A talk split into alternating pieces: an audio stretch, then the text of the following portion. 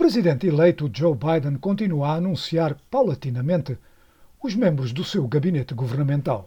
Até agora, os nomes escolhidos têm sido marcados por dois aspectos em particular, nomeadamente a diversidade racial e do género e também pela escolha de muitos nomes ligados à anterior administração Obama, algo que leva já muitos a chamarem ao gabinete de Biden Obama, em segunda mão.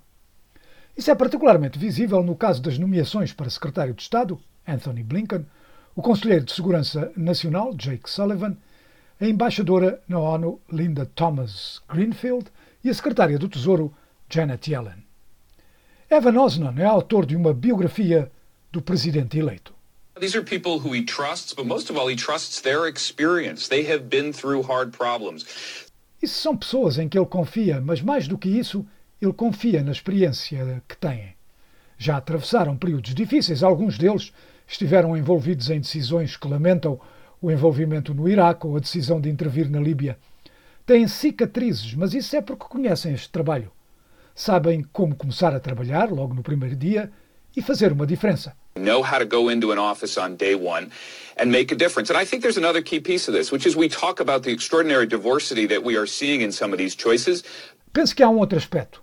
Temos falado muito da diversidade que estamos a ver em algumas destas escolhas, diversidade racial e também de formação. Por exemplo, Linda Thomas Greenfield, embaixadora dos Estados Unidos na ONU, ela é também um exemplo extraordinário do âmbito alargado da experiência americana.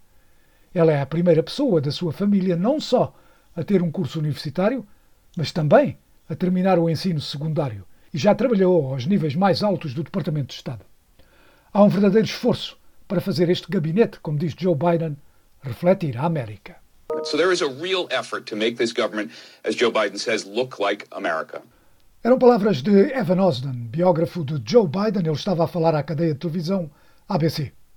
O comentarista Juan Williams, falando à cadeia de televisão Fox, disse que as escolhas de Biden não deverão encontrar grande oposição, mesmo dos republicanos. The appointments have been middle of the road. There are appointments that I think, for the most part, even a Republican majority uh, Senate could approve those nominees.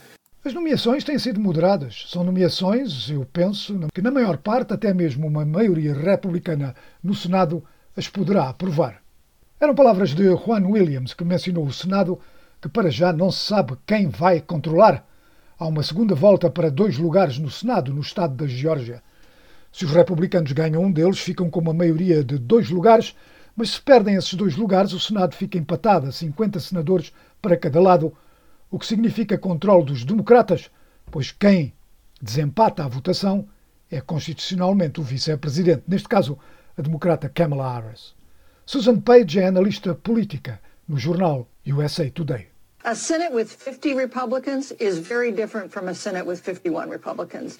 It makes all the difference for Republicans' ability to shape who uh, President-elect Biden can appoint to key jobs. Um Senado com 50 republicanos é muito diferente de um Senado com 51 republicanos.